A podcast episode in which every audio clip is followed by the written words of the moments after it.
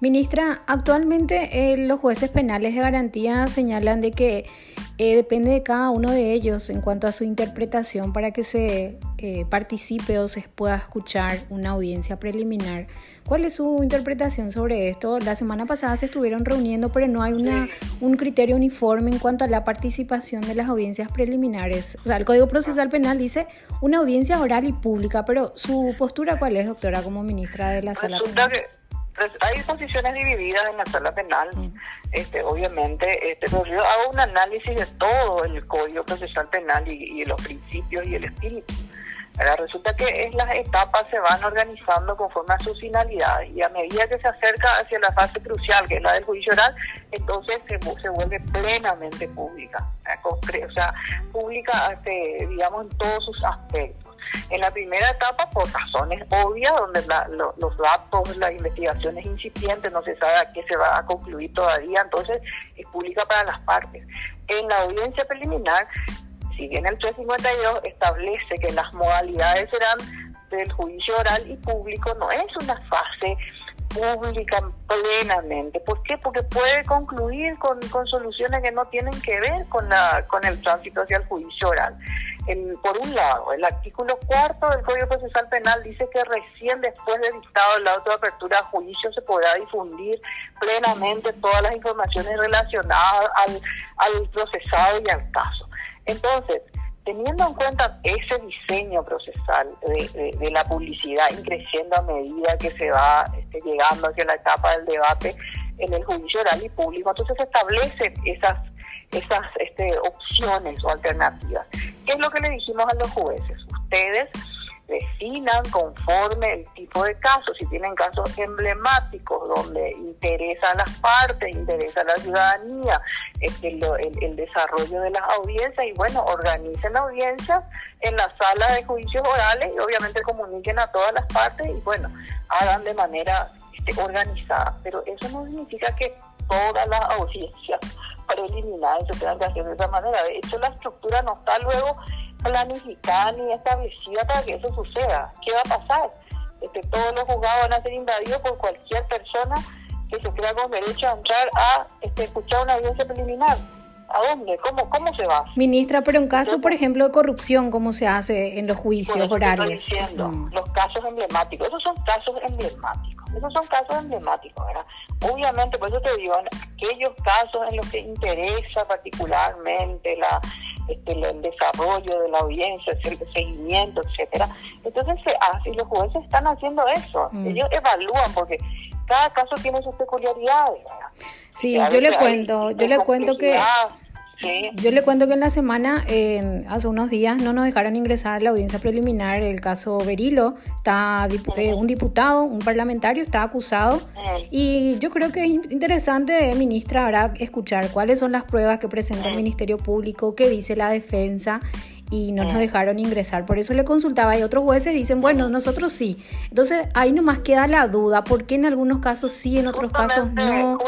No hay una uniformidad justamente justamente pregunté yo por qué, qué pasó en ese caso y me dijeron que no se realizó luego la audiencia, ¿verdad? Que se mm. suspendió porque no sé qué es lo que faltó y que, y que, que en un primer momento se le dejó entrar. Bueno, esa explicación me dieron, eh, porque pregunté porque obviamente me enteré de las repercusiones que tuvo, ¿verdad? Entonces, este, cada juez es responsable de organizar de la manera más ordenada y, y digamos, este, respetuosa posible estas audiencias, ¿verdad? Entonces, este, cada juez sabrá qué es lo que, qué es lo que, quiénes son las partes, cuál es el comportamiento de las mismas. hay muchas aristas que hay que considerar. Entonces, eso es lo que le dijimos en las reuniones, en esta reunión, una reunión en realidad grande que hubo con los jueces penales de garantía en relación a la publicidad de las audiencias preliminares y quedó a criterio de ellos decidir en los casos en los que se puede dar plenamente este, apertura a las mismas.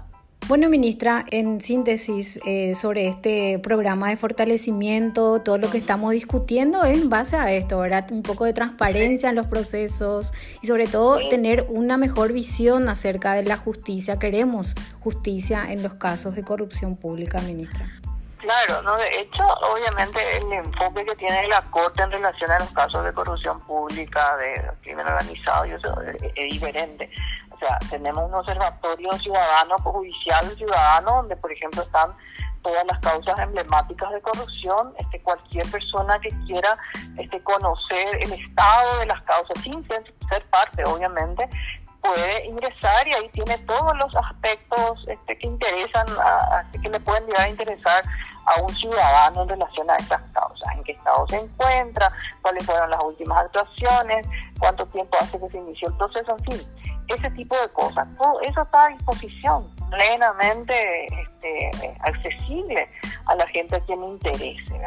Pero por otro lado hay que cuidar el orden de las audiencias, eso no podemos convertir este, los actos procesales que encima tienen un rigorismo técnico este, y este, considerable para poder después este, validar las actuaciones y poner en riesgo. ¿Por qué? Porque hay este, una, de repente algún sector que, que pretende, porque no, no hay tampoco una, este, una uniformidad. De repente hay selectividad en relación a, algunos casos nomás. Entonces no se puede de abrir este todo a, disposición de todas las partes, todas las personas extrañas o no intervinientes en la causa. Por eso es que es importante ser prudentes.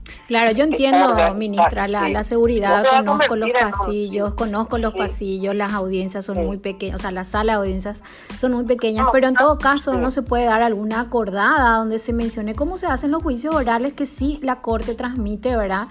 Por, por a través de sus canales en caso de, corrupción. Justamente estuvimos hablando con los jueces y este se, se planteó la posibilidad, tenemos que obviamente preguntarle a los técnicos y todo eso, de instalar cámaras en los lugares donde se están realizando audiencias que interesan a la ciudadanía, por ejemplo, preliminares, y que las cámaras estén, digamos, accesibles a la, al público, a las personas que quieran seguir ese desarrollo o esa audiencia.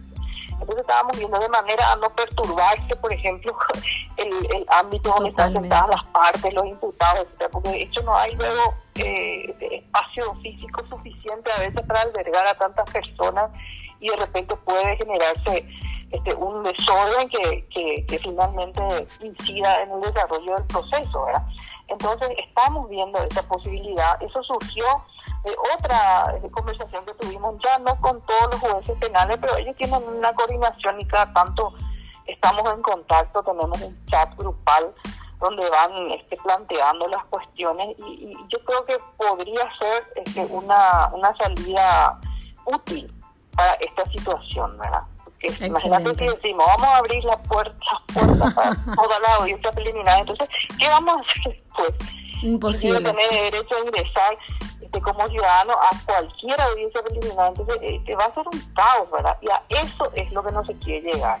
Lamentablemente, este, se ha distorsionado y obviamente dicen dos ministros están en contra de la transparencia, no tiene nada que ver, al contrario, somos promotores de la transparencia, pero hay que hacer las cosas de manera responsable, no caótica ni populista tampoco, ¿verdad? si uno va a dejarse llevar por el, por el populismo o, abrir las puertas para que el populismo ingrese al proceso penal, entonces vamos a convertir en un círculo proceso.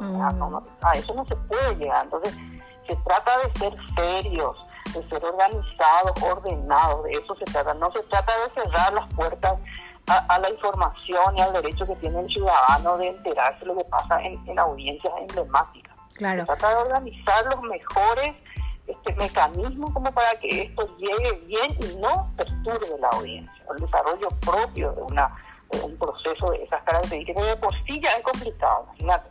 Cualquier cosita pasa y ya se le recusa pues ya se, se interrumpe otra vez, ya va otra vez a la cámara, o sea, nunca empieza. Entonces todo eso es lo que uno se cuida y yo por lo menos tengo esa preocupación, ¿verdad?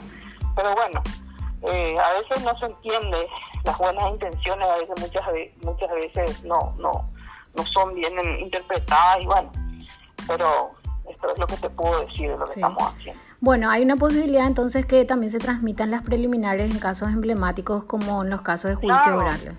nunca, se, dijo, claro, que los casos emblemáticos se tengan que, digamos, este, restringir, al contrario por eso que tenemos un observatorio, siempre se atendió, es, más, se hicieron siempre audiencias emblemáticas de manera pública, el caso de Coagulaño, María Edith, este, todas esas se hicieron públicas. Yo recuerdo que yo era profesional y entraba a cada una de las salas y me sentaba y escuchaba también esas audiencias, pero bueno, se organizaron para que sean ordenadas y accesibles al público. Claro, organización.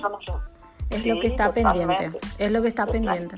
La oralidad, la oralidad y la publicidad ahora de los procesos en estos casos.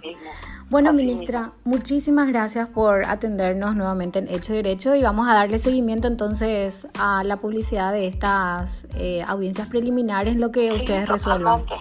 Totalmente, seguramente que vamos a ajustar los mecanismos y, este, y en, la brevedad posible este, se pueda ingresar de esa manera. Muchísimas gracias también a ustedes.